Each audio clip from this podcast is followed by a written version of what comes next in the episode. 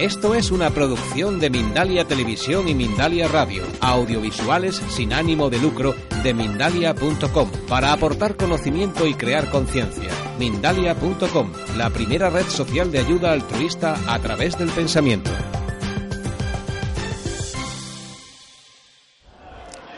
Él empezó en el mundo de la inmobiliaria en, en 1992 en la zona norte de Madrid con una inmobiliaria, pues bueno, todos sabemos un poquito el concepto de, de, empresa y de, del sector comercial que estamos hablando. Y él ha sido una persona que ha tenido una visión innovadora en la que lo que ha hecho es unir el tema ventas y el tema eh, de la venta de inmobiliaria con lo que nosotros llamamos conciencia y el, tema de aportar corazón y pasar de lo que es la venta de un producto a la venta con corazón. Eh, esto lo ha hecho pues con integrando con una serie de personas que han hecho una red y es una asociación Ananta en la que intentan integrar y desarrollar este, esta forma de venta un poquito más novedosa, donde nos van a demostrar, o bueno, por lo menos él ha conseguido desarrollar el camino y ha unido mm, las necesidades de los clientes con un buen uso de la conciencia y del servicio que podemos prestar a estas personas. Entonces, bueno, va a ser muy interesante ver cómo ha conjugado esos dos temas un poquito que parecen dispares y alejados y él los ha unido. Entonces nos va a hacer una presentación muy interesante y espero que disfruten de ella. Gracias. Bueno, pues buenas tardes a todos y gracias por estar aquí. Lo primero que quería presentaros es cómo lo que nosotros creemos que es una realidad realmente no es una realidad. Y son distintas realidades, es decir, cada uno tenemos la nuestra. En esta diapositiva, a lo mejor alguno de vosotros ya la conoce, eh, aparentemente el rombo A es de distinto color al rombo B, ¿no? ¿Diríais que es del mismo color o es más oscuro el A que el B o es más oscuro el B que el A? Más oscuro el A que el B. ¿Bastante más oscuro? Sí, lo suficiente como para decir que es más oscuro. Seguro. ¿Cuánto de seguros estáis que es más oscuro el A que el B? ¿Eh? Segurísimos. Claro, cuando pronunciarnos acerca de algo no nos cuesta nada, pues es fácil pronunciarse. Ahora si decimos, ¿cuánto serías capaz de apostarte? ¿A qué es más oscuro el A que el B? Ah, o sea, cara ya, aun, aun viendo lo que vemos, como sospechamos que hay trampa, ya soy más prudente, ¿no? O sea, no me fío ni, de lo que ven mis ojos. ¿Sí, no? Antes pronunciarse era fácil. Ahora decimos que, que apostamos y ya el silencio es más rotundo. Sois prudentes, sois prudentes. ¿Eh? ¿Mila qué? Sí. Bueno, déjalo, da igual, da igual. Da igual, son exactamente del mismo color. Tiene el mismo pantone. El mismo pantone de color. Sí, es el mismo color. Bueno, no habría que imprimir la hoja, recortáis, la superponéis. Es decir, en el momento en que cambia el entorno, cambia la realidad. O sea, todo lo que nosotros creemos que es una realidad, realmente no es una realidad, es una realidad conformada por el entorno. nuestro cerebro lo que hace son interpretaciones de lo que está a nuestro alrededor no podríamos hablar de realidades en general, sino de nuestra propia realidad. Y de hecho, pues muchas veces cada uno de nosotros ve una cosa y le preguntas a otro y quizá ni la ha visto, ha pasado desapercibida. Y no te quiero decir nada con las interpretaciones de lo que decimos, o de lo que nos dicen, y de lo que oímos, o de lo que nos escuchan. ¿Cuántos de nosotros a lo mejor ha, ha estado con un amigo hace años, ha intentado rememorar alguna experiencia y resulta que se parece como un huevo a una castaña, lo que uno vio a lo que otro vio, lo que uno experimentó con respecto a lo que otro experimentó. Bueno, lo que vamos a ver a lo largo de estos tres cuartos de hora raspando va a ser un poco todo esto y cómo influyen en nosotros las neuronas que tenemos en el corazón, que es otra cosa, digamos, científica que se ha demostrado, porque parece que hasta que las cosas no se demuestran científicamente, como que tenemos ciertos reparos a creérnoslas, ¿no? Bueno, pues esto es un claro ejemplo de que la realidad la crea el entorno, no la creamos nosotros. Todos hemos oído hablar de la importancia que tiene el pensamiento positivo, es decir, ser positivo, ser optimista, pues nos ayuda a conseguir las cosas que queremos conseguir. Eso es siempre y cuando seamos capaces de visualizar lo que queremos conseguir. Y eso ya es más complicado. Creemos que sabemos lo que queremos, pero cuando se nos brinda la oportunidad de conseguir aquello que creemos que queremos, a lo mejor resulta que nos cuesta mucho trabajo hasta imaginárnoslo. Por lo tanto, el primer paso sería visualizar aquello que queremos conseguir. Para ello, además, hay que tenerlo muy presente. Y tenerlo muy presente quiere decir que nos tenemos que acordar a menudo.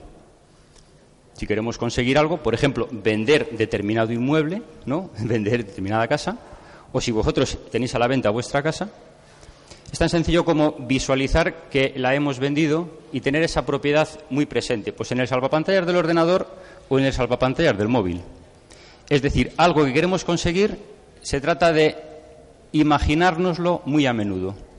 Esto es un proceso de repetición, repetición, repetición hasta que se fija. Cuando se fija en el cerebro se empiezan a conseguir las cosas, se empiezan a hacer realidades. Claro, con eso solo no basta, ¿eh? hay que trazar un plan, es decir, hay que ponerse manos a la obra. Podemos hablar de una triada muy bonita que sería cuerpo, mente y espíritu, pero el cuerpo es que estamos aquí, en estas tres dimensiones, y aquí nos toca currar y tenemos que dejar la mente un poco más de lado y pasar más a este plano. Pasamos mucho tiempo, creo que, en el plano mental, pensando, imaginando y pocas o poco tiempo dedicándolo a lo, que realmente queremos conseguir, o sea, físicamente a lo que realmente queremos conseguir. Eso sería lo que es trazar un plan. Lo importante de la visualización es sentirlo, es transformarlo en una emoción. La visualización funciona cuando se transforma en una emoción. Nuestro cuerpo lo que hace es somatizar emociones. Es lo que hace nuestro cuerpo. Una emoción positiva hace que nos sintamos bien, una emoción negativa hace que nos sintamos mal. Tan sencillo como que si fuésemos capaces de escuchar a nuestro cuerpo, seríamos capaces de saber si lo que estamos pensando es bueno o no es bueno. Cuando hablamos de cómo escuchar a nuestro cuerpo no es saber si nos dice algo, es simplemente ver cómo reacciona. Si te hace sentirte bien o te hace sentirte mal. Yo creo que si si simplificásemos todo a un código binario, ceros y unos, es decir, o sí o no, que es como funciona la naturaleza, con ceros y unos, sería muchísimo más sencillo. La ciencia nos habla de probabilidades y nos hemos olvidado que lo que realmente nos hace que nos movamos son las posibilidades, no las probabilidades. Si creéis que algo es posible, es realizable. Aunque os digan que tenéis pocas probabilidades de éxito, da igual, si es posible, es realizable. Si queréis conseguir algo que es posible, lo podéis conseguir. Repito, aunque sea poco probable, olvidaros de las probabilidades que nos juegan mala pasada. Las probabilidades nos manejan, las, probabilidades nos confunden. Las posibilidades son las que nos hacen ir hacia adelante. ¿Y por qué vamos a conseguir lo que queremos conseguir? Pues porque hacemos todo lo posible por conseguirlo. Si lanzamos a nuestro cerebro un mensaje que nuestro subconsciente no se lo crea, nuestro cuerpo no se va a poner manos a la obra. Si a mi cerebro le digo que quiero conseguir esto, automáticamente el subconsciente, ese pepito grillo que tenemos detrás, le puede estar diciendo, ¿tú eres tonto? ¿De verdad te lo has creído? Y automáticamente desconectaríamos. Por tanto, hay que decir siempre mensajes que sean creíbles, como por ejemplo, estoy haciendo todo lo posible por conseguirlo. Eso nuestro subconsciente no puede tener réplica. ¿Correcto? Importante instalarlo, instalar en el subconsciente un mensaje que sea creíble.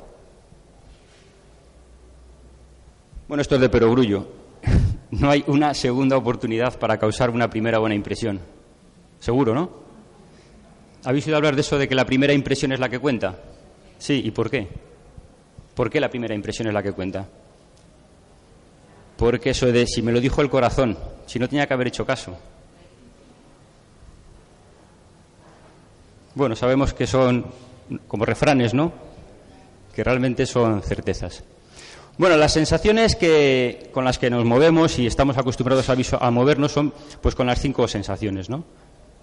La visual, la olfativa, la táctil, auditiva y la kinestésica.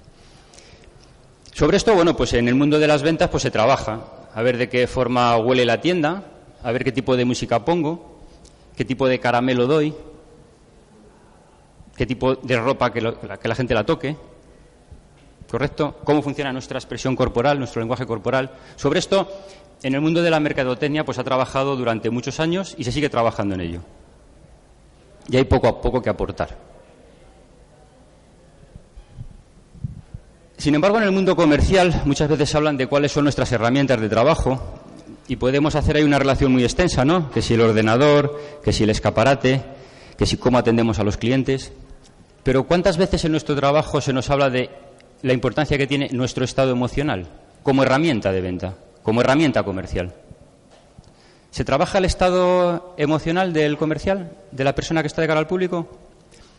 Hasta el punto de, si no te encuentras hoy bien, no vayas a trabajar. A tanto no, ¿no? Hasta ahí no se llega. ¿Por qué no se va a llegar? Si tiene mucha importancia. Yo por aquí en la ponencia de antes he oído hablar mucho de la, de la cantidad y de la calidad. Y creo, creo, que el mensaje ha quedado claro, ¿no? ¿Qué era más importante, la cantidad o la calidad? La calidad. O sea, en la alimentación lo tenemos claro, ¿no? ¿Es más importante la cantidad? Ah, la calidad. Y en el mundo comercial, ¿por qué va a ser más importante la cantidad que la calidad? ¿Por qué va a ser más importante trabajar más horas? La calidad. Es decir, ¿podríamos trabajar la mitad y ganar el doble? Seguro.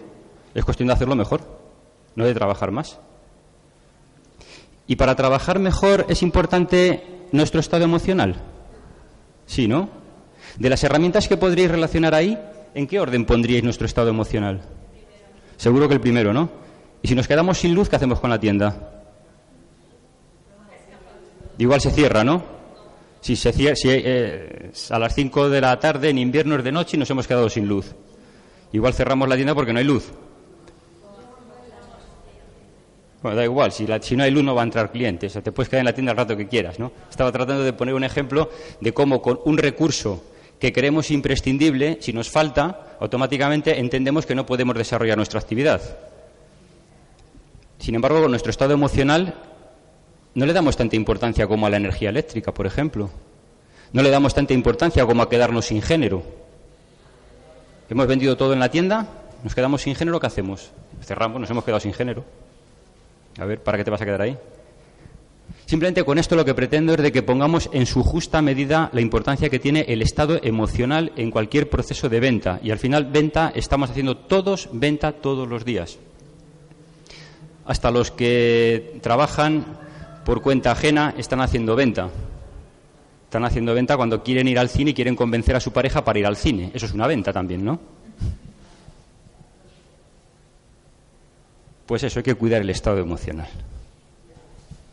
Bueno, en la compra hay dos, dos fases claramente diferenciadas. Una sería la primera, seleccionar entre varios proveedores. Eso sería una decisión racional. Y luego, finalmente, decidir con quién contrato es una decisión del subconsciente. Ya no es una decisión tan racional. Es más bien intuitiva. En todos los procesos de venta, o en la mayoría, se analizan desde la perspectiva de un proceso racional de venta o un proceso racional de compra. Sin embargo, justamente cuando tenemos que tomar la decisión de comprar, echamos mano a nuestra intuición. ¿No os ha pasado eso nunca? O sea, no sé por qué, pero me fío más de este, se lo compro. Total, entre esto y esto me quedo con esto. ¿Y eso de dónde viene esa intuición?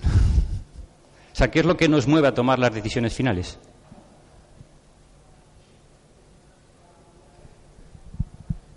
Bueno, las decisiones racionales sabéis cuáles son, ¿no? Las que vamos analizando, analizando, analizando y de una forma objetiva, con datos, decidimos optar por una de ellas. Y las decisiones intuitivas o inconscientes, que no son irracionales, son aquellas que en principio trabajamos como una información acumulada, lo que hemos aprendido de pequeños, el conocimiento que hemos adquirido de mayores, nuestras experiencias, Aquí podríamos hablar experiencias de esta vida o de otras vidas. Podríamos hablar también de la información que se nos introduce en el subconsciente en los sueños. ¿Creéis esto de los sueños? Sí. Bueno, en este foro puedo hablar de ello, en otros foros no puedo hablar de estas cosas. Me tengo que limitar más al cuerpo y la mente y el tema del espíritu lo tengo un poco relegado. Aquí creo que puedo hablar más del espíritu. Bueno, pues el tema de los sueños es muy importante. Realmente, antes os comenté que lo que hacemos es transformar emociones, nuestro cuerpo depura emociones y exterioriza emociones. Y realmente en un sueño hay sueños que son tan reales, tan reales, que nuestro cuerpo los somatiza, es decir, nos movemos, tenemos experiencias. Es más, hay veces que dudamos, ¿ha sido una realidad o ha sido un sueño? O sea, es tan real, tan real muchas veces el sueño que lo confundimos con la realidad. Bueno, pues un sueño que es tan real, ¿puede habernos instalado información en el subconsciente? ¿Un sueño?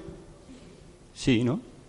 Exactamente igual que una realidad. O sea, sí que tenemos claro que la realidad nos va incorporando información en el subconsciente, ¿no? Eso lo tenemos clarísimo. Y los sueños también, ¿no? Y tenemos cuidado con lo que soñamos. No, ¿por qué? Habría que tener cuidado con lo que se sueña, ¿no? Igual que hay que tener cuidado con quién se relaciona uno, ¿no? Igual que hay que tener cuidado a qué sitios va uno, ¿no? Pues habría que tener cuidado a qué sitios vamos cuando estamos soñando. ¿Nos preparamos adecuadamente antes de irnos a acostar? Por ejemplo. Igual no le damos importancia. Bueno, tampoco me quiero extender que tenemos poco tiempo. Sí, es muy importante, sí pero seguramente que a lo largo de estos días habrá gente mucho más cualificada que yo para hablar de estos temas de los sueños y del mundo espiritual. No, los, no lo perdáis, estaros aquí hasta el domingo por la tarde. Bueno, en torno, en torno al 90% de las decisiones que tomamos las toma nuestro subconsciente por nosotros. Y digo por nosotros porque aunque el subconsciente es nuestro, no lo tratamos como si fuésemos nosotros, ¿o sí? Porque como es un subconsciente, es nuestro otro yo, ¿no? Bueno, pues el 90% de las decisiones que tomamos, que al final son actos que hacemos, es decir, decisiones que llevamos al plano real, al plano de lo tangible, las toma nuestro subconsciente por nosotros. Eso es una barbaridad, ¿no? Entonces nosotros, ¿qué es lo que decidimos? ¿Un 10%? ¿Os habéis parado a analizar esto? el 90% de lo que decidimos. Lo decide nuestro subconsciente. Hombre, lo que ocurre es que nosotros luego lo racionalizamos, porque si no nos volveríamos locos, ¿vale? Es decir, primero tomo la decisión, luego la racionalizo y la hago mía. Hago como que soy yo el que ha decidido eso. Pero realmente no he sido yo, ha sido el otro, el Pepito Grillo, el que está ahí detrás.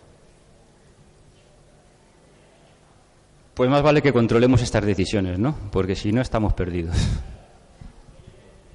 Bueno, sobre cómo influyen los cinco sentidos, esto está, hay mucho trabajo sobre ello. Pero sabemos que nuestras emociones y nuestra intencionalidad las proyectamos. ¿Lo sabíamos?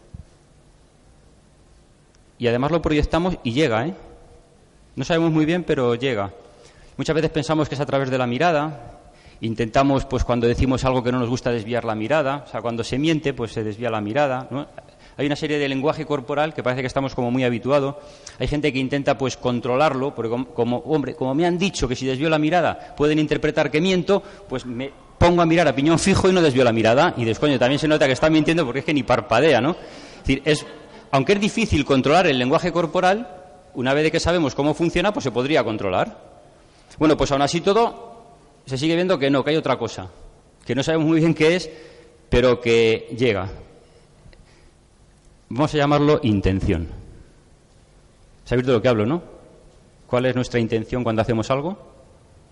Y hablaremos luego de la coherencia. La coherencia cardíaca sería que este y este estén sintonizados. Y digo este y este por no hablar de este y este, el sacrocoxis, que es donde está la inteligencia física. Pero bueno, vamos a quedarnos con el corazón. Ya del sacrocoxis hablaremos otro día. Cualidades personales que se han constatado con personas de éxito. Personas de éxito me refiero de éxito personal, equilibrándolo con el éxito profesional. No solamente a tener mucho dinero, porque además ganar mucho dinero no es muy complicado, el dinero viaja en burro. Simplemente proponerte ganar dinero y es como intentar llenar un camión cisterna en el mar. Puedes llenar todos los camiones cisterna que quieras. El dinero es ilimitado. Me refiero al éxito personal. El éxito no es solamente ganar dinero. Personas de éxito se ve que son coherentes, que son respetuosas, que son imaginativas, que son intuitivas, que son constantes y que inspiran confianza. Analizando los vendedores de éxito, de grandes compañías, no hablo de vendedores, hablo de vendedores de éxito, es decir, los mejores vendedores de cada compañía, se ha podido constatar que resulta que tienen las mismas cualidades personales que las personas de éxito.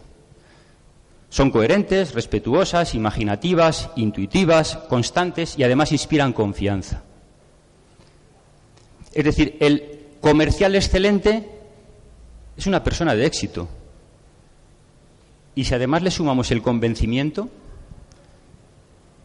se, proyecta una intencionalidad. ¿Me seguís? Es decir, si somos coherentes, respetuosos, imaginativos, intuitivos, constantes e inspiramos confianza, si además estamos convencidos de lo que decimos, aunque no sea cierto, pero sea nuestra verdad, esa verdad llega. No todo lo que dice todo el mundo es verdad, cada uno tiene la suya. Lo importante es que sea coherente. Lo importante es que cuando decimos algo, nosotros verdaderamente sepamos que es verdad.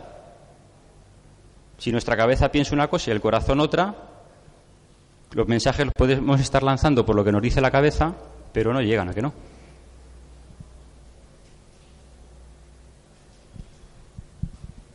Bueno, ¿y por qué cuando estamos convencidos de lo que decimos comunicamos mejor?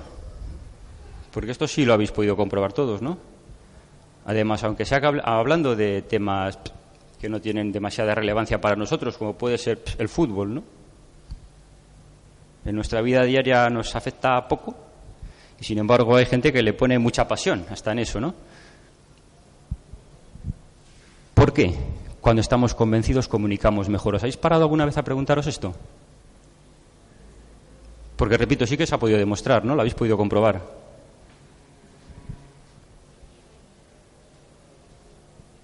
Porque el convencimiento se transforma en la intención que veíamos antes. Si estamos convencidos hasta las trancas de algo, automáticamente hay algo por ahí que hace pluf. Se lanza la flecha y llega, ¿vale? Pero hay que estar convencidos, si no, no llega. Al querer hacer una venta, ¿cuál es nuestra intención? Una puede ser ayudar al cliente o la otra puede ser ganar dinero, ¿no? A lo mejor el corazón me dice ayudar al cliente y la cabeza me dice ganar dinero. Y como no están en coherencia, ¿qué se proyectará? Pues no, una incoherencia. Por lo tanto, no se proyecta una intención, no llega. La coherencia consiste en que lo que te dice este coincida con lo que te dice tu lenguaje corporal y te dice todo lo que tú estás diciendo, todos los mensajes que tú estás diciendo. No solo los cinco sentidos que tienes, sino además este otro, el sexto. Hemos ido a hablar mucho del sexto sentido, ¿no? Pues imaginemos que está aquí en el corazón. Cuando sintonizamos los cinco más este, entramos en coherencia. Y ese mensaje es el que va a llegar y es el que va a transmitirse. Puede ser que sea ganar dinero. Perfecto, y ganaremos dinero. No, no es complicado ganar dinero. Si realmente lo que queremos es ganar dinero, ganaremos dinero. Si realmente queremos ayudar al cliente, ayudaremos al cliente. ¿Qué ocurre si ayudamos al cliente? ¿Por la consecuencia cuál creéis que será? Que ganaremos dinero, ¿no? Entonces, ¿por qué tenemos que pensar que está reñida una cosa con la otra? ¿Por qué pensamos que tiene que estar reñido ayudar al cliente con ganar dinero? ¿Por qué creemos que tiene que estar reñido el ser con el tener o con el estar? Se habla mucho como que hay el desapego, el desprendimiento, ¿no? ¿Por qué? Hay que desprenderse. Hay que dejar la mano abierta y que se vaya lo que quiera, pero tirarlo, ¿no? Si tenemos algo, ¿por qué lo vamos a soltar? ¿Por qué lo vamos a tirar? ¿Por qué nos vamos a desprender? Abramos la mano y si se tiene que ir, que se vaya. No es lo mismo desprenderse que abrir la mano, ¿vale? Yo me quedo con el abrir la mano. Bueno, pues la intención es lo que diferencia a los vendedores de los vendedores excelentes. No confundamos nuestro objetivo con el resultado. El objetivo es algo que podemos manejar nosotros. El objetivo depende de nosotros. El resultado no dependerá solo de nosotros. Dependerá de nosotros, pero dependerá del que tenga que tomar la decisión final, que será el comprador. Nuestro objetivo, hacer lo que sabemos que tenemos que hacer. El resultado, el que tenga que ser. Bueno, ¿por qué no podemos controlar nuestra intencionalidad? ¿Por qué somos tan transparentes aunque no lo creamos? ¿Por qué cuando estamos exponiendo algo de lo que no estamos convencidos se nos nota? Es decir, bueno, todos estos porqués, a lo mejor tiene algo que ver el corazón. Bueno, pues sí, tiene que ver el corazón. Ya se ha demostrado que el corazón no solamente es un músculo, sin más, sino que es un órgano inteligente. Tiene inteligencia propia ya vamos a empezar a poder explicar cosas que hasta ahora eran bastante inexplicables.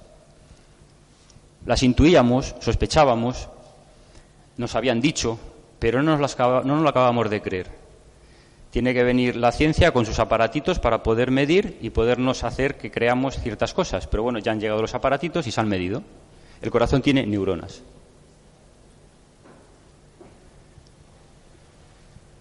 Las neuronas especulares nos posibilitan comprender las intenciones de otras personas. Las neuronas especulares son las neuronas espejo. Es decir, tenemos neuronas que emiten y neuronas que reciben.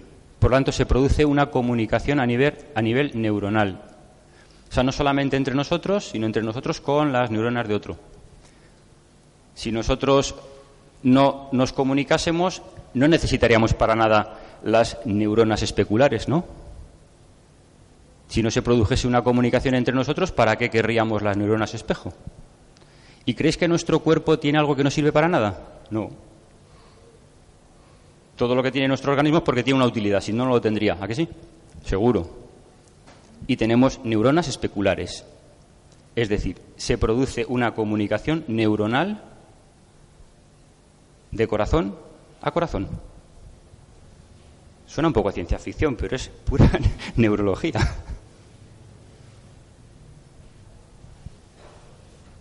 Hay un artículo en La Vanguardia que salió hablando de este tema. Patrick Druot es doctor en ciencias físicas. Esto ya está demostrado. Annie Marquier también, matemática, investigadora de la conciencia. Y lo que tenemos que aprender ahora es a conectar nuestro cerebro, que podríamos llamarlo atención, con nuestro corazón, que sería nuestra intención.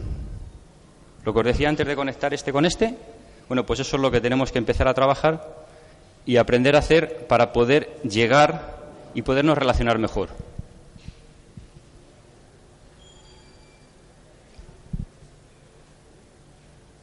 Pues eso, que la intención se transmite desde el corazón, pero desde el corazón como órgano.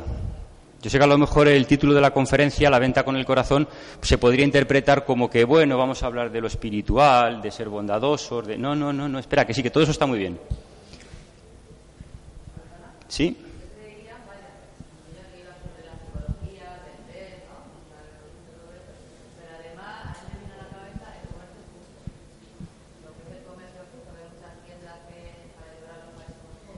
Sí, sí. Yo entiendo que todo el comercio tiene que ser justo. Ahí es puro corazón. Sí. Y realmente todas las personas que están trabajando en las tiendas de comercio justo ¿Trabajan desde el corazón? Yo tampoco. Vamos a intentar llevar la, vamos a intentar llevar la conciencia al mundo de la empresa. Eso es. Es decir, cualquier negocio, cualquier empresa. No tiene por qué. ¿Habéis oído hablar de lo que en marketing se denomina win-win, ganar-ganar? Sí, el win-win es eso, es ganar-ganar. Que si tú ganas, yo gano y que si yo gano, tú ganas. Eh, desarrolló un sistema de venta en Alfa Inmobiliaria eh, viendo la película Una mente maravillosa. ¿La habéis visto? De Russell Crown. Y os acordaréis que interpreta el papel de John Nash, eh, matemático. Le dan el premio Nobel de Matemáticas. ¿Y sabéis, os acordáis por qué le dieron el premio Nobel de Matemáticas? Porque fue capaz de demostrar matemáticamente que el mejor resultado posible en un proceso de negociación era cuando las dos partes ganaban. Se cargó la teoría de la competencia perfecta de Adam Smith, la mano invisible que regula el mercado, que fruto de que entre tú y yo compitamos, el que gane es el que obtiene el mejor resultado, es decir, que la competencia es buena, se lo cargó con un modelo matemático, es decir, no era cuestionable, era cierto. Eso provocó que el mundo de las relaciones diplomáticas a nivel internacional cambiasen. Ya todas las relaciones de diplomacia se empezaban a soportar en el sentido de que si tú ganas, yo gano. Y si ganamos los dos, es perfecto.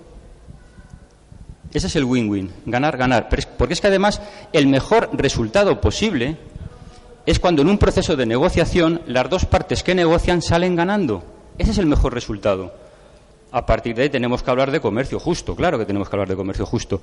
Es que el comercio injusto no es el mejor comercio posible. Y hablo de beneficios, ¿eh? hablo de dinero.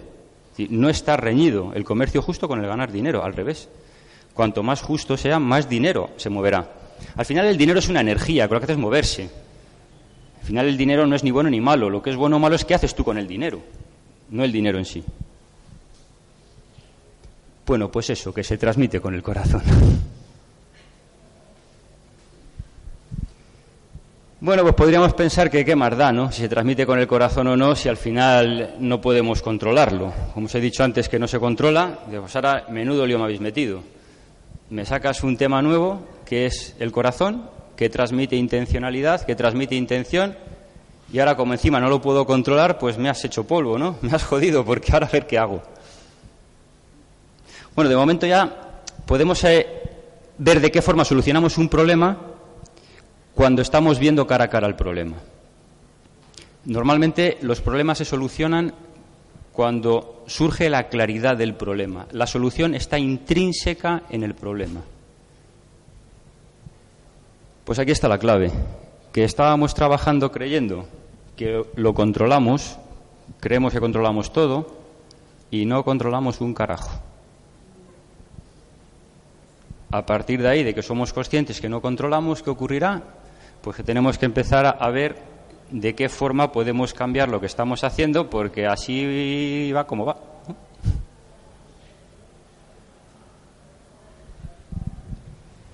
Bueno, pues si vamos sentando ya premisas como que el corazón toma sus decisiones en base al convencimiento que tenemos, pues deberíamos de echarle un poquito de tiempo a analizar nuestro estado emocional, ¿no? que a lo mejor lo teníamos un poco como en un segundo plano. Como decía antes por ahí una compañera que, bueno, es cuestión de tener la tienda abierta. Bueno, a lo mejor es cuestión más de la calidad de nuestro tiempo que el propio tiempo que utilizamos, ¿no?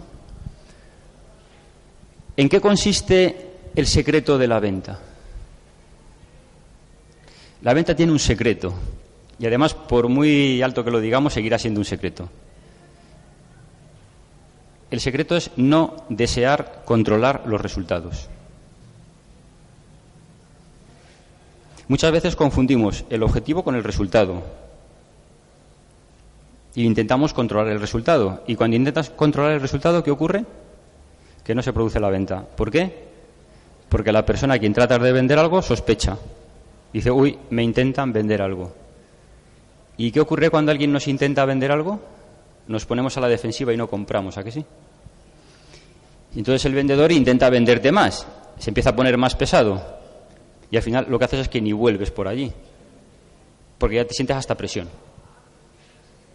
El secreto de la venta consiste en no desear controlar los resultados. No sé si sabéis que la palabra no, nuestro cerebro no sabe interpretarla.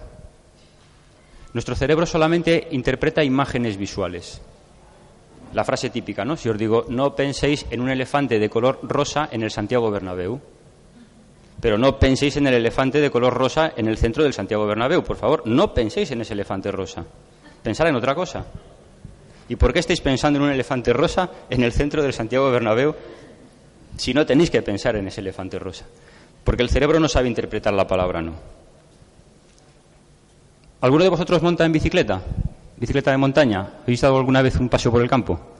De esto que vais por un camino lo suficientemente ancho como para no daros con la piedra que está en el centro. Porque el camino es ancho, ¿no? ¿Y por qué vamos a por la piedra que está en el centro? Porque la miramos. ¿Y por qué la miramos? Hombre, la miramos para no darnos contra la piedra. Y claro, nuestro cerebro, ¿qué creéis que interpreta si miramos la piedra? Que a por ella. Y tú dices a tu cerebro que no me quiero dar con la piedra. Y te pegas con la piedra. Y luego dices, ¿seré tonto? ¿Qué tenemos que hacer? Pues mirar hacia donde queremos ir, no mirar hacia donde no queremos ir. ¿Qué hacemos muchas veces con los pensamientos negativos que se apoderan de nosotros y pueden llevarnos hasta una depresión? Pues que cada vez pensamos más en ello. Al pensar cada vez más en ello, ¿qué ocurre? Se acaban transformando en una realidad. ¿Sabíais que el 80% de las cosas negativas que pensamos nunca jamás se llegan, se llegan a llevar a cabo? En torno al 80%. Entonces, ¿merece la pena que nos empeñemos en que las cosas salgan mal? Porque cada vez que pensamos en ellos, que nos estamos empeñando en que salgan mal.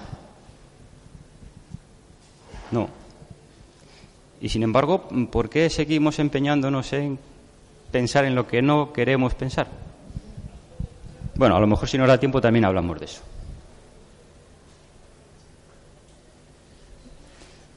Bueno, pues entonces, como parece que el corazón toma sus decisiones y que además es, son de forma independiente a las decisiones que toma el cerebro, y que además el cerebro puede aprender, recordar e incluso percibir. Aquí otro tema muy interesante. El corazón envía al cerebro más información de la que recibe del cerebro. Es decir, ¿qué órgano es el que está realmente dirigiendo lo que hacemos? ¿El cerebro o el corazón? Eso no se sabe todavía. Lo que sí se sabe es que el, corazón envía al cerebro más información de la información que recibe del cerebro. El campo electromagnético del corazón es el más potente de todos los órganos del cuerpo, entre otras cosas porque está bum, bum, bum, bum, bum, bum, bum. Y un campo electromagnético sabéis que se genera a partir de que los electrones empiezan a circular a una determinada velocidad. Y como lo único que somos es eso, aunque parece que somos otra cosa, pero realmente no somos lo que nos parece que somos, 5.000 veces más intenso que el del cerebro. Se han hecho experimentos ya de cómo funcionan los procesos de telepatía, y a lo mejor resulta que lo de la telepatía no va de aquí a allí, sino mejor va de aquí a allí.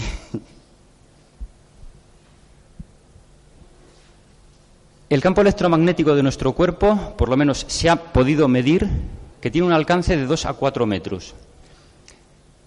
Es decir, más o menos los que estamos aquí en un entorno de 2-4 metros estamos conectados, los de allí con los demás atrás, y al final, como los de aquí estamos conectados con los de ahí, los de ahí con los de allí, los de aquí estamos conectados con los de allí. Y estamos todos conectados.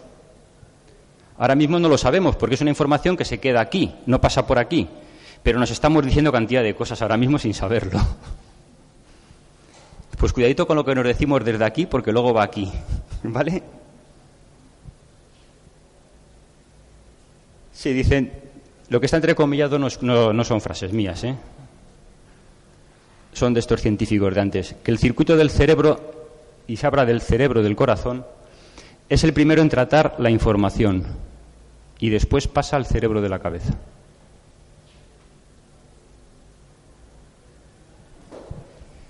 Bueno, pues nos quedaría que cómo activar los circuitos del corazón. Porque cómo trabajar la cabeza, pues no, si en psicología, los psiquiatras, con el neurooptimal se trabaja también el tema de la, de la cabeza. Pero ¿y los circuitos del corazón? Pues claro, nos pillan en pañales, porque como se ha podido demostrar hace cuatro o cinco años que tiene neuronas, pues a nivel científico es muy poco tiempo. Pero a lo mejor sí que nos podemos llevar pistas, ¿no? Pues cultivando las cualidades intrínsecas del corazón. ¿Y qué cualidades son esas? Pues la apertura hacia el prójimo, el escuchar, la paciencia, la cooperación, la aceptación de las diferencias, el coraje, todo que sabemos que funciona, que sí, a que todo eso funciona. El coraje, la persistencia, la empatía con el otro. Pero todo eso al final se traduce en una palabra, que se llama respeto. A partir de que nos interrelacionamos con el resto de personas desde el campo del respeto, automáticamente se produce una comunicación Una, comunicación que a nivel de, de frecuencia, de campo, empieza a sintonizarse, empezamos a emitir la misma frecuencia y es como que nos empezamos a encontrar a gusto. Y de hecho hay veces que llegamos a un sitio y hay gente con la que nos encontramos bien y gente con la que no nos encontramos bien. ¿Y qué hay que hacer cuando no nos encontramos bien? Unos optan por quedarse e intentar que sea el otro el que cambie y otros optan por irse, ¿no?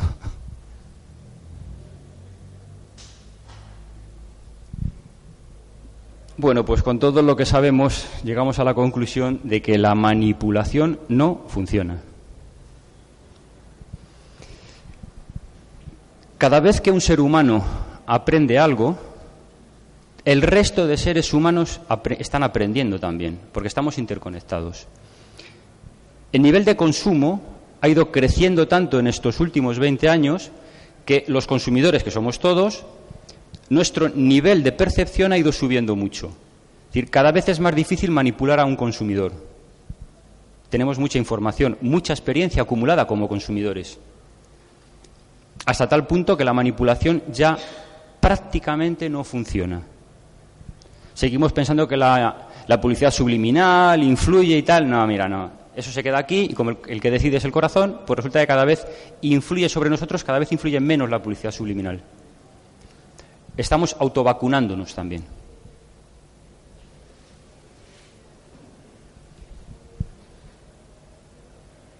Bueno, pues ¿cómo entrenar esa intencionalidad? Pues como os decía antes, desde el respeto y sin intentar convencer. Convencer viene de vencer, ¿no? ¿Y a quién hay que vencer? Si ya nos dijo John Nash que el mejor resultado posible en un proceso de negociación es cuando los dos ganan, ¿no?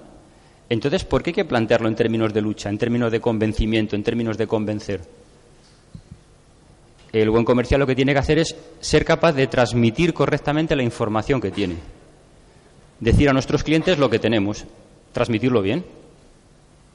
Ser capaces de vender lo que nosotros sí que seríamos capaces de comprar lo que no vamos a hacer es vender algo que no compraríamos nosotros. Porque entonces estaríamos intentando convencer a alguien, intentaríamos vencerle. No, transmitimos información, el cliente decide. Tenemos que cambiar ese paradigma, o sea, no hay que convencer a nadie de nada. Y eso es siempre desde el respeto. En el momento en que intentamos convencer, ¿dónde queda el respeto? En, el momento en que intentamos vencer, ¿dónde queda el respeto? Bueno, pero poco a poco pues tenemos que automatizar nuestras buenas acciones. El otro día estuve en una conferencia de un monje budista que hablaba de que el conocimiento más la práctica daba la sabiduría. Y me quedé con la copla porque es verdad. Cada vez que le preguntaban algo, él contestaba, no te puedo contestar mientras no lo practiques. Le volvían a preguntar otra cosa y decía, no te puedo contestar hasta que tú lo practiques. Es decir, basaba todo en la experiencia. Experimentar, experimentar y experimentar. ¿Por qué? Porque aquí hemos venido a experimentar. Y experimentar es tocar. No es estar todo el rato colgados ahí de la brocha con el pensar. Se trata de actuar, equivocarse y corregir, actuar, equivocarse y corregir, actuar, equivocarse y corregir. Y no hay que tener miedo a equivocarse. Hay que tener miedo a no corregir. Y no hay que tener miedo, hay que funcionar por sustos. ¿Sabéis la diferencia entre el miedo y el susto? El miedo es una paranoia que nos da, que nos paraliza. El susto es una capacidad de reacción. El susto es cómo reaccionamos ante algo que ocurre. El miedo es parálisis, el susto es reacción. Tenemos que funcionar por sustos. Cuando ocurre algo, reaccionamos. Cuando ocurre algo, reaccionamos. ¿Os acordáis que antes comentaba que el 80% de las cosas negativas que pensamos nunca se llegan a llevar a cabo? Eso es miedo. El 80% de las cosas a las que tenemos miedo nunca llegan a ocurrir. Sí, ¿no? Entonces, ¿qué hay que hacer? ¿Tener miedo o sustos? Llevaros muchos sustos. Seguramente que habréis oído hablar de Masaru Emoto. Sí, ¿no? Sí, en este foro yo creo que es más fácil. En los otros en los que me muevo no han oído hablar de este hombre nunca. Masaru Emoto es un científico japonés que ya en el mil, en 1992, bonito año, ya va para 22 años, demostró que las moléculas del agua eran capaces de grabar información, de grabar intención. Cogía agua de un grifo, miraba al, microscopio sus moléculas, eran unas moléculas feas, y proyectaban buena intención, amor, cariño, qué bonita eres, cuánto te quiero, todo esto se lo decían al agua, proyectaban esa intención, y esas moléculas de agua cambiaban, parecían copos de nieve, y era la misma. Y dijo, hostias, aquí pasa algo. Decían que eso no podía ser verdad, que eso no podía ser verdad, porque claro, no interesaba poder decir que eso era verdad, pero sí eso es cierto. Ya en el 92 ya se empezó a comprobar que la intencionalidad se proyectaba. A lo mejor por eso nosotros somos prácticamente agua, ¿no? ¿Sabíais que el agua es el componente que más información almacena? Más que cualquier microchip. El agua.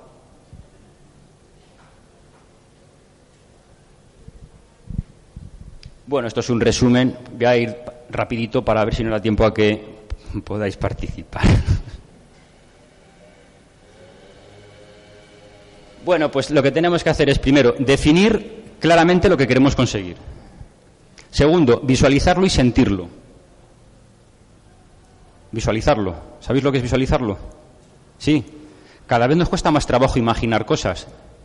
Parece que se nos produjo una desconexión de cuando éramos pequeñitos ahora. Antes nuestra, nuestra imaginación estaba todo el rato, ¿no? Y luego te decían, deja tu amigo imaginario de lado, y ahí nos jodieron. Cuando de pequeñito nos dijeron que dejásemos a nuestro amigo imaginario en un rincón y que no hablásemos con él, ahí nos mataron. Bueno, tenemos que volver a recuperar a nuestro amigo imaginario, ¿vale? Tenemos que ser capaces de imaginar, de visualizar y sentirlo y repetirlo hasta que lo transformemos en una emoción. Si realmente lo que queréis conseguir en la vida lo transformáis en una emoción, ya lo tenéis. Ya lo tenéis. Bueno, esto ya os lo he dicho, lo de la piedra. Visualizarlo y sentirlo es a base de entrenamiento. Bueno, y si quieres llevarte bien con la gente, pues visualízalos, pero con una cara sonriente, ¿no? O sea, si vas a una reunión de trabajo, antes de la reunión prepárate. Pero no solamente te preparas el PowerPoint de las diapositivas, prepárate emocionalmente. Imagínate que la gente que te va a estar escuchando va a estar sonriendo y se lo va a estar pasando bien. Además es que te cuesta lo mismo. Y te lo vas a pasar mejor. ¿Qué ocurre si nos imaginamos que la gente con la que nos vamos a reunir se lo está pasando bien? Pues ¿cómo entraremos nosotros a las presentaciones? ¿Cómo entraremos nosotros a hablar con quien tengamos que hablar? ¿Cómo entraremos en cualquier proceso de negociación si damos por hecho que esa persona o esas personas se lo van a pasar bien? Con otra predisposición, ¿a que sí? Repetir, repetir, repetir. Lo que decía el monje este, práctica, práctica, práctica.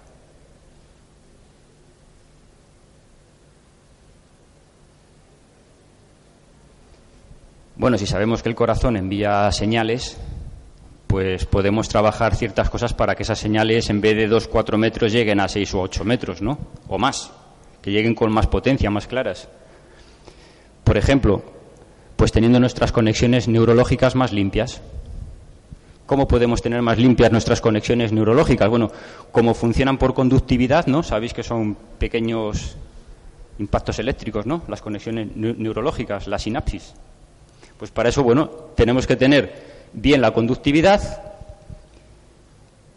tenemos que hacer que la energía circule bien y a lo mejor resulta que para ser un buen comercial es bueno hacer yoga, tai chi, chikun, meditación.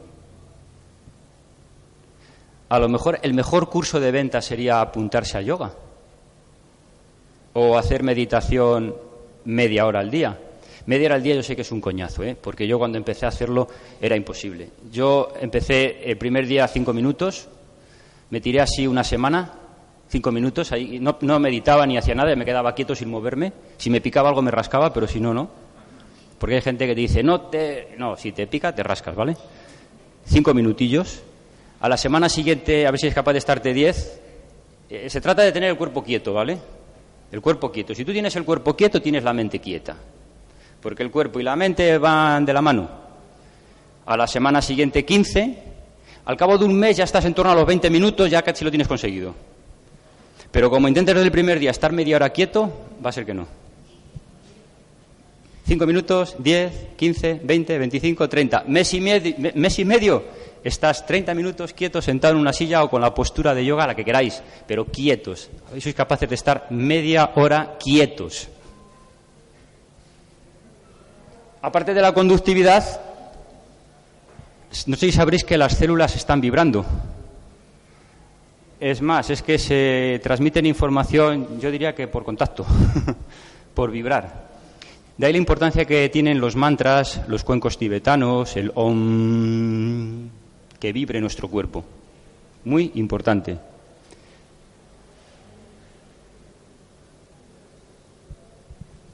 ¿Y cómo podemos enviar a nuestros clientes la señal de que les queremos ayudar? Fácil, siendo una buena persona.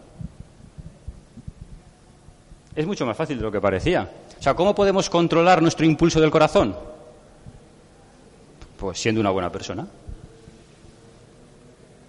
Otra de las peculiaridades de los excelentes comerciales es que son buenas personas.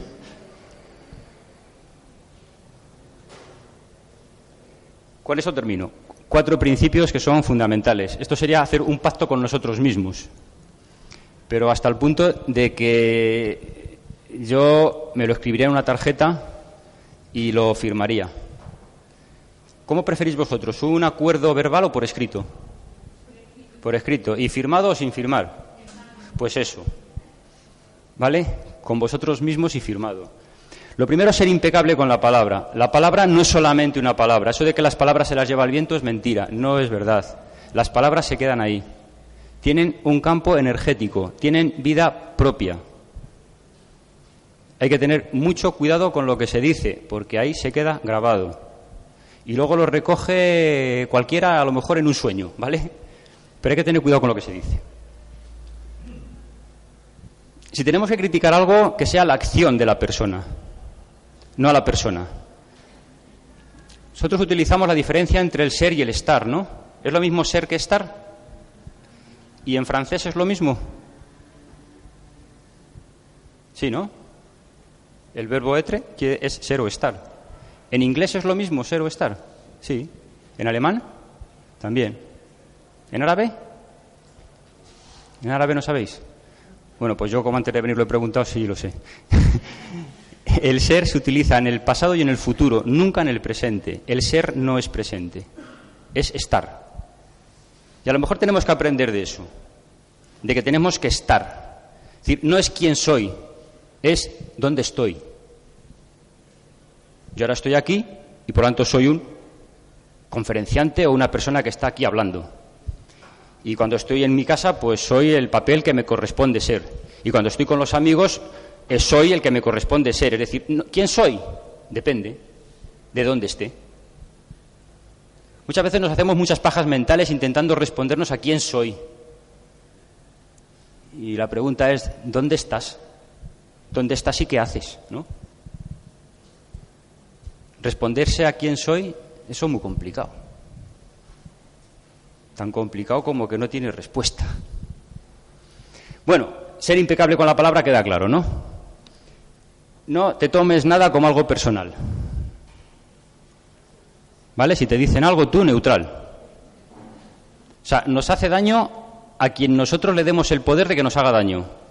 Si no, no nos hace daño. Y el estar neutral tiene que ver con la aceptación. Y la aceptación no tiene nada que ver con la resignación. Aceptar es simplemente que lo que es es, punto. Y la resignación es que no estoy de acuerdo con lo que es, pues te jodes porque lo que es es. Entonces no es cuestión de estar resignado, es que es. Sí, eso sería aceptación, eso sería estar neutral. Te pueden decir lo que quieras. Muy bien. Y si encima le sonríes, Ahora sí entendemos eso de que dos no discuten si uno no quiere, ¿no? Pues eso. No nos tomemos nada como algo personal. Nos podrán criticar lo que hacemos, nos podrán criticar dónde estamos, pero no nos podrán criticar quiénes somos o qué somos porque no lo sabemos ni nosotros. Otra cosa que solemos hacer muy a menudo es presuponer, a que sí, emitir juicios de valor. Nos preocupamos mucho y a lo mejor nos ocupamos poco.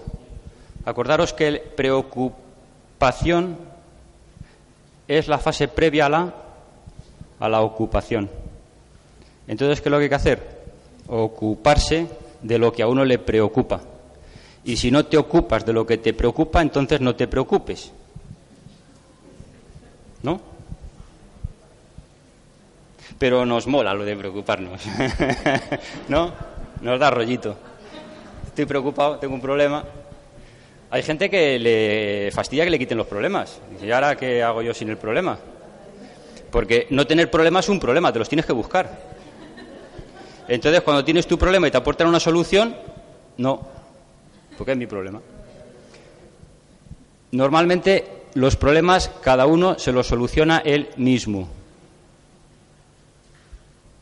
Nosotros enfermamos y nosotros nos sanamos.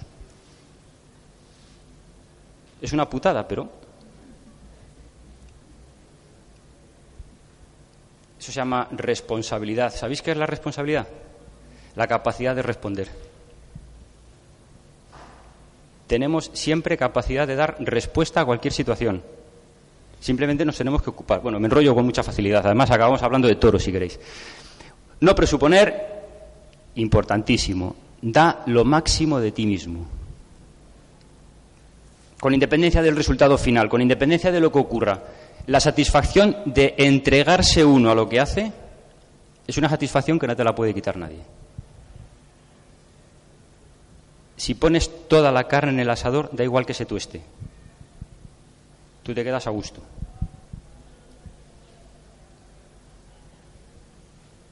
Y bueno, para tener conciencia hay que ser consciente. Para ser consciente hay que estar. Y para estar hay que actuar. Si es que vamos a bajarnos del globo, de lo mental, lo espiritual, que está muy bien, pero con esa tríada que os dije al principio, cuerpo, mente y espíritu, cada una por sí misma tiene vida propia, y cuando las conectamos las tres, pero porque queremos conectarlas, entonces se produce la magia pero se conectan porque queremos conectarlas nosotros, si no, no se conectan.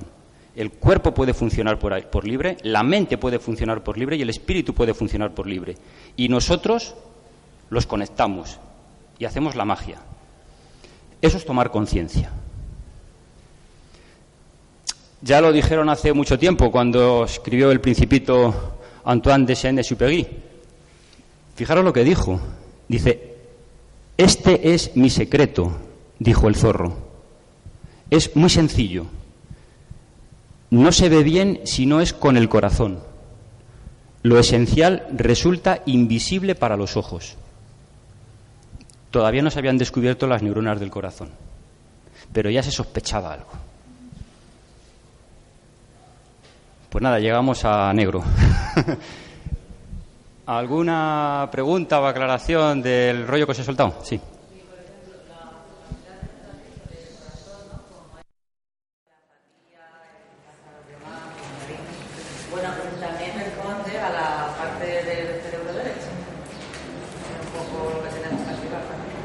¿Está unido?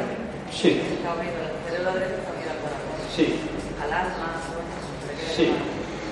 Ahora, como ya sabemos dónde está, nos quedamos más tranquilos. sí. Sí, tiene razón. Además, lo podemos ubicar también. Sí, además está conectado. ¿Y tanto? Lo que sentimos aquí está conectado. Una, una pregunta. ¿Y la memoria dónde se, dónde se almacena? La memoria es como una especie de ordenador. Tenemos ahí una secretaria que nos está archivando en el inconsciente o en el subconsciente. ¿Y eso dónde está? Y no te lo pierdas, es que podemos tener memoria hasta en el ADN. Es que podemos tener memoria hasta en el ADN. De vida pasada, aparte de los recursos. Digo yo, ¿eh? O sea, que podemos tener memoria hasta de nuestro abuelo. O sea, imaginaros, nuestro abuelo tuvo un trauma y lo hemos heredado nosotros. Las relaciones familiares, de ver- vaya, ver Félix que fue quien lo- todo esto, habla de todo eso. Claro, por eso hay gente que trabaja las constelaciones, la PNL, biodescodificación. ¿Y por qué está todo unido? Bueno, pues porque Porque viene solo- de, lo que no se ve, de la energía que somos. ¿Cómo que no se ve la energía? ¿No? ¿Habéis visto el prana alguna vez? Eh, bueno, ya ves que hay personas que sí ven. No, hombre, no, el prana. El prana, si salís fuera, os digo que se Bueno, el ve. prana es que lo que Pero se ve el enseguida. El prana, que se ve, ¿no lo habéis visto? Ya cuando salgáis a la calle, poneros de espaldas al sol, porque si miráis al sol os podéis cegar, ¿vale? De espaldas al sol, es- intentáis enfocar desenfocando. ¿Os acordáis de las láminas estas tridimensionales que se veían? Las han retirado del mercado. Yo creo que a lo mejor las han retirado porque se aprendía a ver el prana mirando las láminas y dijeron, hostia, peligro, las quitaron. Porque la gente no las ha vuelto a ver, las retiraron del mercado. Bueno, tú tratas de, de enfocar desenfocando, o sea, como mirar aquí pero mirando hacia la lejanía. Minuto y medio, dos minutos. No os voy a decir lo que vais a ver, porque entonces diréis que os he sugestionado y lo estáis viendo porque os he dicho lo que vais a ver. Pero no, lo vais a hacer y luego vosotros os decís unos a lo que veis, porque vais a ver todos lo mismo. Y es algo que está ahí, que hasta que no os fijáis sin fijaros, no aparece. La realidad justamente es la que no vemos, porque vemos enfocando. Cuando desenfocamos empezamos a ver cosas que no sabíamos que estaban ahí, pero estaban. Lo que pasa es que como focalizamos, no las vemos. Bueno, me enrollo mucho. Había otra persona que levantó la mano por ahí atrás. Sí. Sí. Es que no se te oye.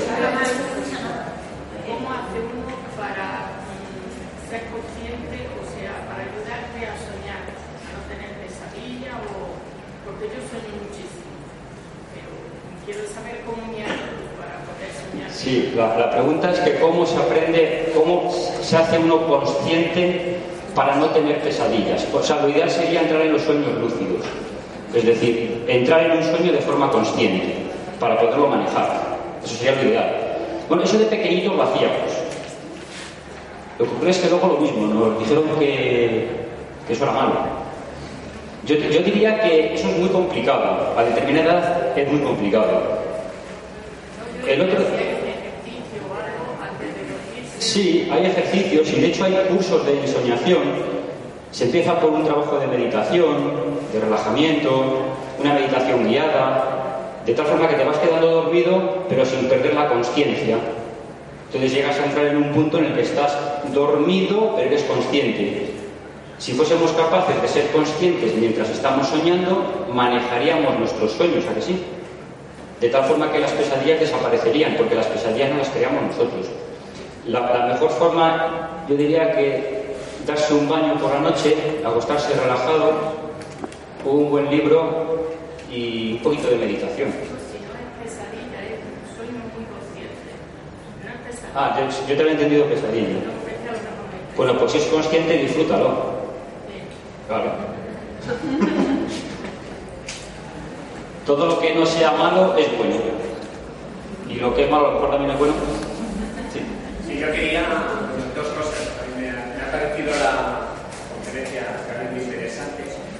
Eh, has apuntado una cosa sobre el tema del 80%. Yo he leído en varias ocasiones que el 80% más que los pensamientos negativos quiere decir que el 80% de nuestras preocupaciones nunca llegará a cumplirse. Entonces, bueno, yo creo que eso a veces pues, también es un buen mensaje para la gente que tal, pues, podrás creer o no, pero al final resulta que estadísticamente y científicamente está demostrado que el 80% de nuestras preocupaciones no llegan a eso. Y luego otro matiz importante, estuve trabajando muchos años en una compañía que era fundamental la venta, era más la venta de horas de vuelo, por lo cual no es una materia tangible. Entonces, decíamos allí, o se decía que el mejor vendedor era aquel que era capaz de, de generar es- necesidades. Y claro, yo estaba en el área financiera, yo nunca lo he entendido, a pesar de estar 17 años ahí.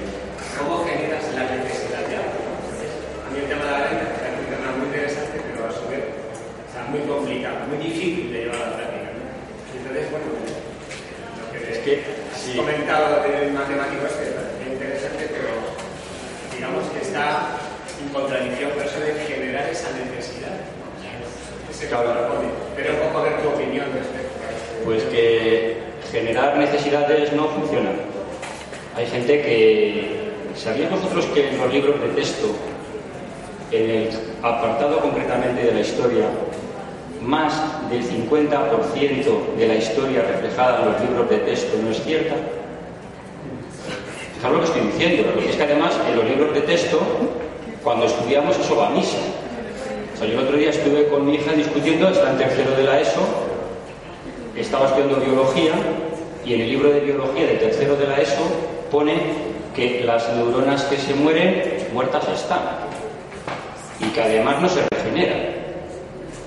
Y eso ya se ha demostrado que no es cierto, porque la neurogénesis ha demostrado que las neuronas también se regeneran y los libros de texto no se han corregido.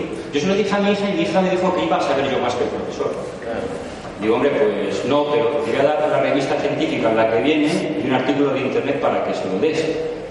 No puede ser. Digo, si lo estás viendo aquí una revista científica de neurología del año pasado, pero no lo pone en mi libro de texto. Fijaros cómo las creencias van forjando nuestras vivencias futuras. Lo de satisfacer necesidades es lo mismo. Eso se ha estudiado pues, hace 15 o 20 años, o más incluso, Luego se habló de la necesidad de transformarla en deseo, se un saltito.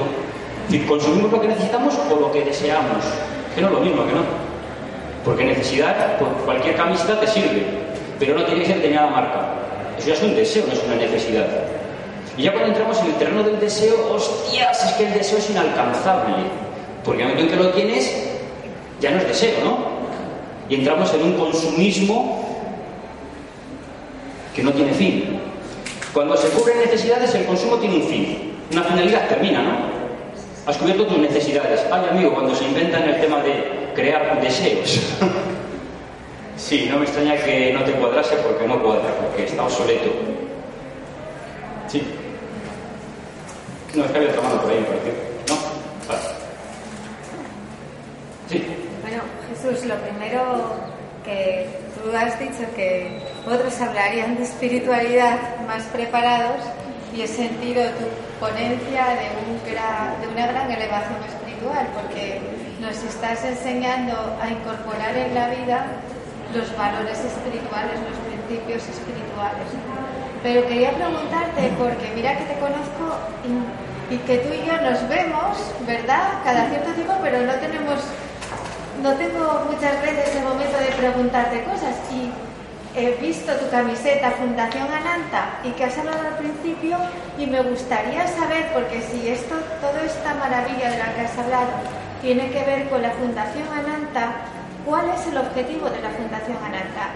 ¿Qué labor estás realizando y, y el sentido que tiene este trabajo? El objetivo de la Fundación Ananta es muy sencillo crear conciencia en el mundo de la empresa. Tan sencillo como eso. O sea, llevar el mensaje de la conciencia al mundo empresarial.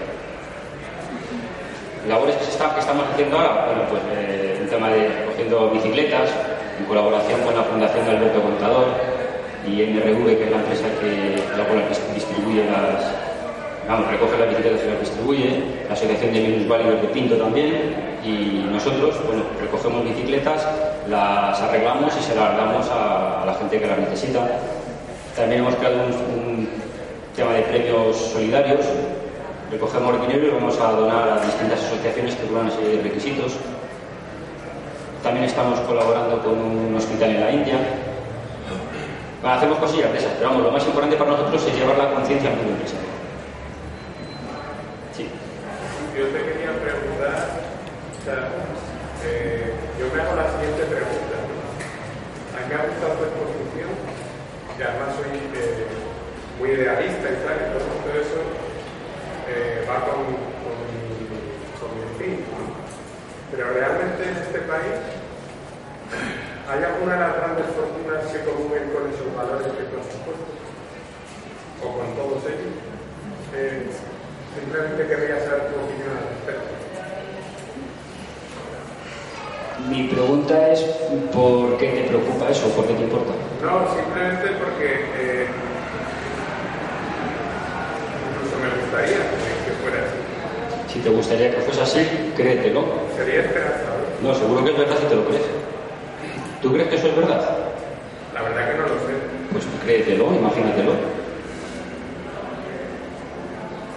Vamos a ver, no estoy dando una salida torera a la respuesta, ¿vale? De todos y cada uno de nosotros depende la realidad que nosotros tengamos. Y la única realidad que me importa y la única que es es la mía. Que no nos confundan. Somos los protagonistas de nuestra vida, uno, cada uno de nosotros. Lo demás es pura trecha. Los demás son actores secundarios. Los demás son como nos los imaginamos. O sea, la vida que vivimos no es ni más ni menos que como nos la imaginamos.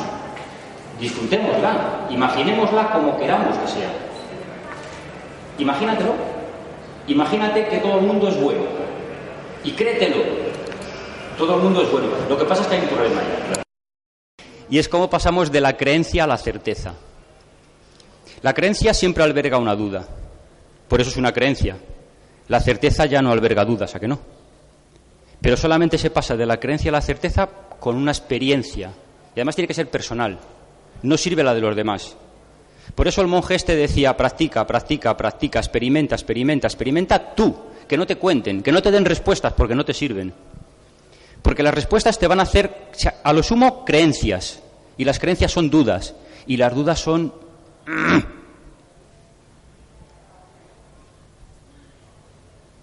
Imagínate lo que tú quieras que sea. Cambiemos el mundo de las probabilidades por el mundo de las posibilidades. El mundo que nos rodea, el mundo natural, son ceros y unos. Somos ceros y unos. Somos sencillos, que no simples. Esa, sencillez, combinándola de muchas maneras, creamos algo complejo o complicado, pero lo creamos. Pero somos muy sencillitos, ¿eh?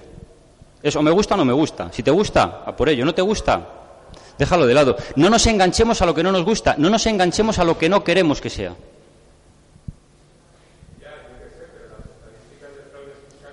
Las estadísticas se las inventan los que dan los datos. ¿Qué van a ser objetivas las estadísticas? ¿Qué estadística es objetiva?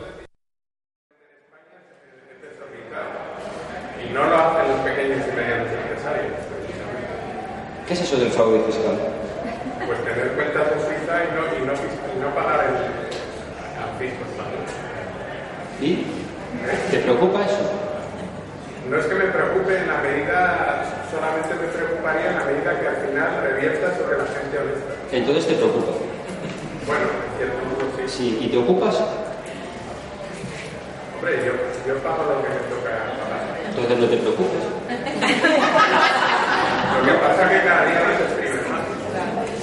Como consecuencia de lo, de lo antes de verdad que esta vida puede ser maravillosa o horrible. Y, es- creo que es muy sencillito. Me voy a preocupar el menor tiempo posible de aquello que me pueda ocupar.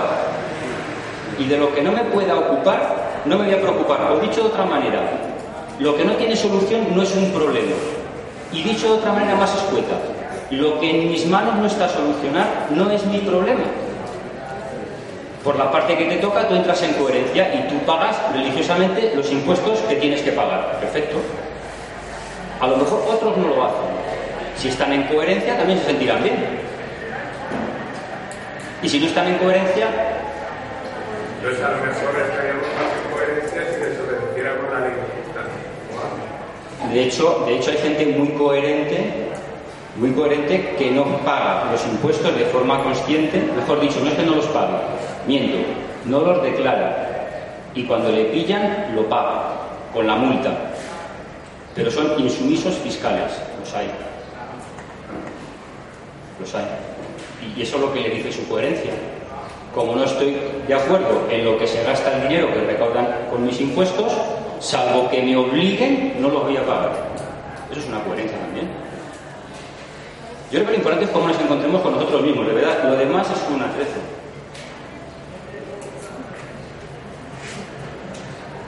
Nosotros elegimos. El problema es que no somos conscientes del poder divino que tenemos. Y como no somos conscientes de ese poder divino, pues no lo, no lo ponemos en práctica.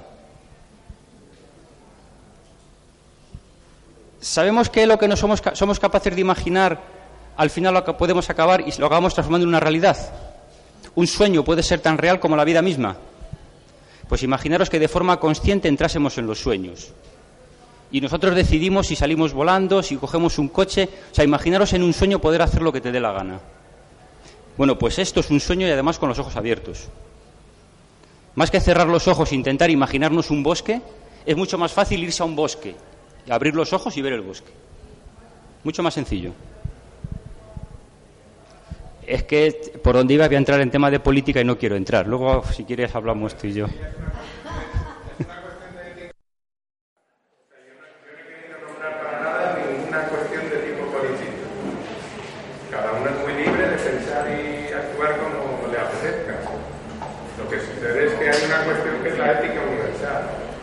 ¿Y esa cuál es? ¿Cómo? La ética universal. Están todas las declaraciones universales. ¿Y esa es la ética universal? Hombre, o por lo menos es lo que más se acercaría.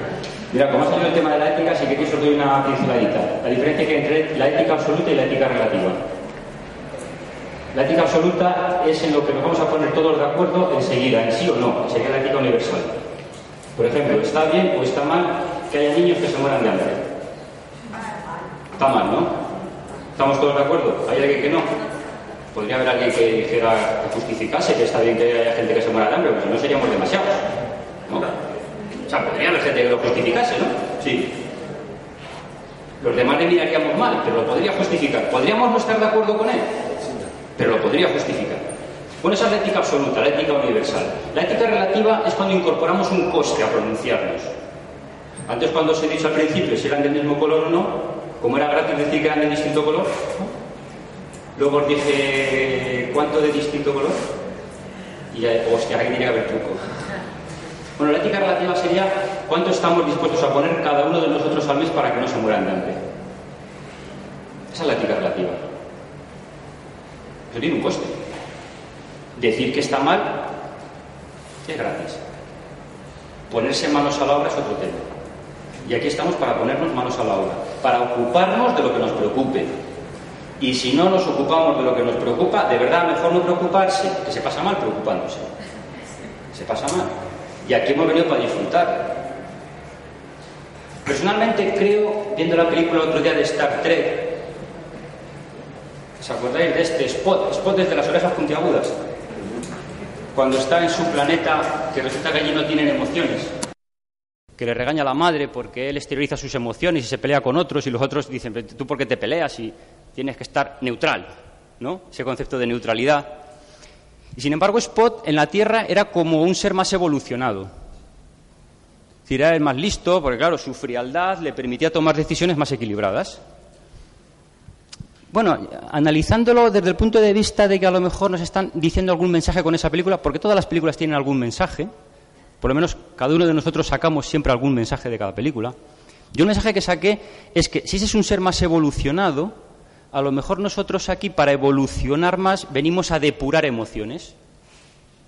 Y venimos a que nuestro organismo depure emociones. Entonces nuestro cuerpo simplemente manifiesta una emoción. Por eso es muy chungo quedarse con la emoción ahí dentro, ¿a que sí? ¿Sabéis de lo que estoy hablando, no? O sea, una emoción ahí guardada es chunga, ¿eh? Es que una emoción sería algo parecido a esto. Coger el dedo, el índice de la mano izquierda de la derecha, la que queráis, y vamos a hacer esto en el antebrazo un ratito. Un ratito en el antebrazo, es muy fácil. No, hace falta que apretéis mucho, solo un ratito. Si estuviésemos así dos minutos, ¿creéis que se pondría rojo? Sí, ¿no? ¿Y si estuviésemos dos horas? ¿Y un día entero? ¿Y un mes? ¿Y un año? Bueno, hay gente que tiene las emociones guardadas años y años. Es decir, nos estamos taladrando por dentro. O sea, una emoción guardada que no sale, te estás taladrando con el dedo el antebrazo. Y al final, como te lo propongas, el dedo sale por aquí, ¿eh? Yo creo que lo de las emociones es como lo de cagar. Nos han enseñado a que para cagar hay que cerrar la puerta. Hasta para tirarse un pedo hay que tener cuidado porque suena. O a lo mejor hay que cagar con la puerta abierta y dejar que las emociones según entran salgan. Me estoy acordando de Fidel Delgado cuando hablaba del botijo. De cuidado lo que entra con el pitorro gordo, que luego sale por el pitorro fino. Y cuidado con lo que se queda aquí si no sale por el pitorro fino. Pues eso, a lo mejor venimos aquí a depurar emociones y según vayamos depurando emociones y aprendiendo cada vez más a estar neutrales, estaremos evolucionando. Cuanto más neutrales estemos aquí, desde luego más felices somos, eso seguro. ¿Y aquí a qué hemos venido? Pues ya está. Con el dinero, ¿qué es lo que se puede conseguir? Si acaso, la felicidad. Pues si somos felices con poquito dinero o incluso sin dinero, pues ya para qué queremos el dinero. sí. Hola.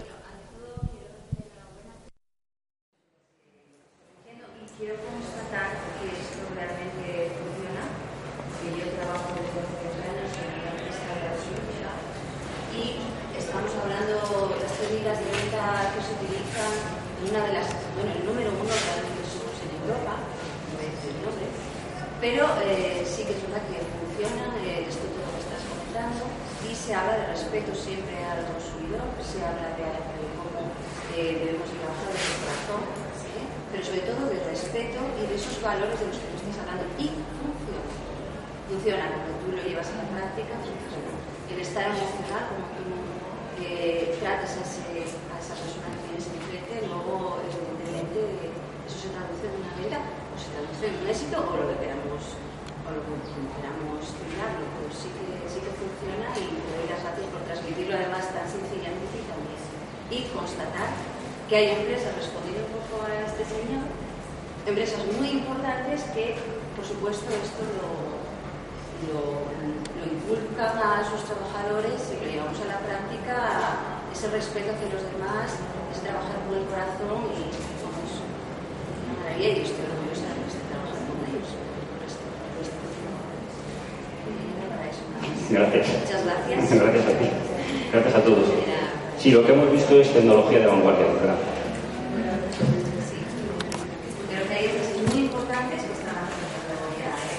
se practica sobre todo eso.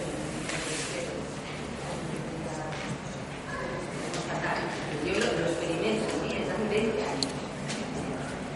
Yo lo experimento hace también muchos años, lo que pasa es que no lo encontraba la explicación, no sabía por qué era. Ahora ya he descubierto por qué, que es por el corazón. Nos llevan a Madrid y nos forman a ese equipo que trabajamos para esas empresas, para esa empresa concretamente, nos, nos están, se preparan para eso, para ser respetuoso con esas personas, para eh, no engañar, para ser, bueno, pues, eh, no, no, lo que tú acabas de decir, no, no estar eh, visualizando pues, un, un, un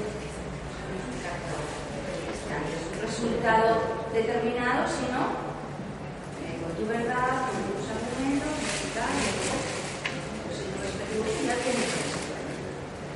Y sobre todo, algo que quería añadir nada más es muy importante la escucha a los demás. Escuchas también. Una cuestión de Sí, la escucha, fijaros, sí es importante. para poder saber qué es lo que una persona necesita. La escucha, fijaros, es importante que tenemos dos oídos y una boca. Será por algo. Por eso que tenemos que dedicar el doble de tiempo a escuchar que el tiempo que Siempre dedicamos. dicen que habla poco y eso es. Pero lo que habla es razón de lo que está ocurriendo. Sí, sobre- sobre todo una escucha activa. Os quería, quería compartir con vosotros. o- Si hacéis meditación, y meditación, quitar la palabra meditar, que a lo mejor os parece como muy complicado, porque eso de intentar dejar la mente en blanco es como imposible, y al final uno se desespera porque dice yo esto no lo consigo, olvidaros, no es dejar la mente en blanco. Es simplemente ser capaz de soltar un pensamiento. Decir, mientras, mientras estéis en esa posición de quietud, cuando os venga un pensamiento, simplemente decirle que se vaya, soltar, soltar, soltar, soltar. Si aprendemos a soltar, estamos aprendiendo a estar relajados. Si estamos relajados, no hay tensión. Si no hay tensión, funcionamos bien. Hasta rejuvenece nuestro propio rostro. Es la tensión la que nos va oprimiendo y nos va haciendo que nos vayamos descomponiendo por dentro. Simplemente es soltar. Un pensamiento, soltar. Vuelves a intentar focalizar una luz blanca. Te viene otro pensamiento, le dices soltar. Te viene otro pensamiento, soltar. Y practicar el soltar provoca una relajación constante. Y si además lo automatizáis, como cada vez que decís soltar, abrir los dedos, al final acabáis haciendo un anclaje de que cuando abrís el dedo automáticamente el cuerpo se relaja. Porque tenéis automatizado que abrir los dedos significa relajarse y el cuerpo interpreta ese, movimiento. Hacer esto ya está relajado. Casi siempre vamos andando así. Tenemos problemas en las cervicales, en la espalda, porque no somos capaces de estar relajados. Fundamental relajar, relajar, relajar, soltar. Y no preocuparos de lo que no os podéis ocupar. bueno, muchas gracias, que me parece que me he pasado un mogollón de tiempo, pero como no han... Ah, sí, dime, dime. Dime.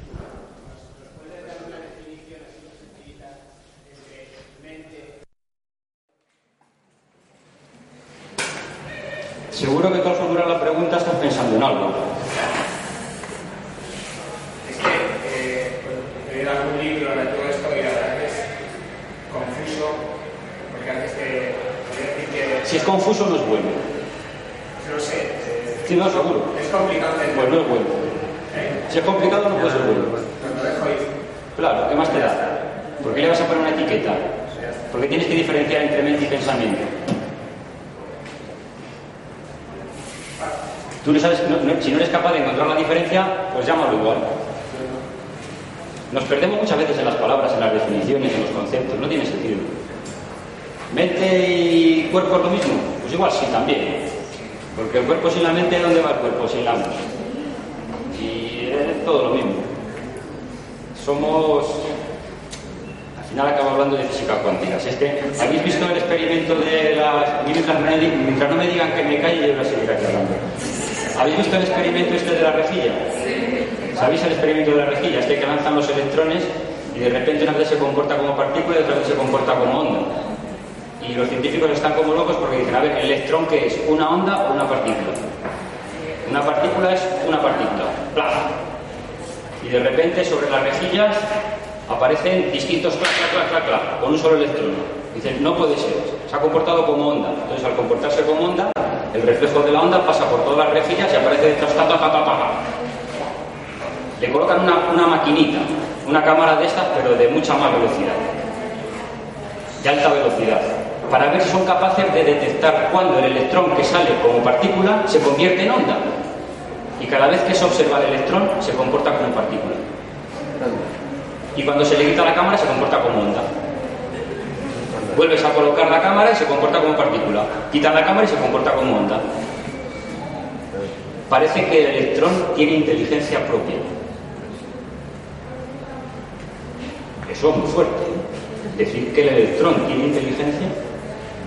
A lo mejor el electrón tiene inteligencia hasta el punto de que no se nos va a manifestar lo que es hasta que no estemos preparados para aceptar lo que es. Y como todavía no estamos preparados para aceptar si es una onda o es una partícula, pues no se va a manifestar como realmente es porque no estamos preparados para aceptar lo que es. Y si el electrón tiene inteligencia, hasta ese punto, imaginaros todo lo que nos rodea que somos electrones. Teóricamente tendríamos que estar componiéndonos y descomponiéndonos, ¿no? Hasta que de repente descubren el bosón de Higgs, que es la masa esa que parece que hace que todo se una, ¿no? Y dicen, ah, ya está, solucionado. Es el bosón de Higgs el que hace que esto se... y ya nos quedamos tranquilos. Pues no, no somos lo que nos parece que somos. Realmente lo que somos es lo que soñamos. ¿Qué vida es la real? ¿Esta o la de los sueños? ¿Cuál es la real? ¿Esta o la otra? ¿Eh? ¿La otra? ¿Por qué? Lo dice la Virgen, que, el creador sumió a Adán en un profundo sueño para crear a Eva y nunca dice que lo despertó. O sea, que seguimos dormidos. Pues a lo mejor la real es la otra sencillamente porque dura más. Dura más por eso. Esta tiene fecha de caducidad y la otra no. Aunque nada más sea por una cuestión de tiempo, pues resulta que la que es real es la otra. Y esta simplemente es producto de nuestra imaginación. Podemos ver los cuadrados del mismo color o de color distinto, como queramos. Y para unos serán de distinto color y para otros serán del mismo color. ¿Y tiene alguna importancia? No. Pues eso, lo dicho. Felices sueños. Muchas gracias.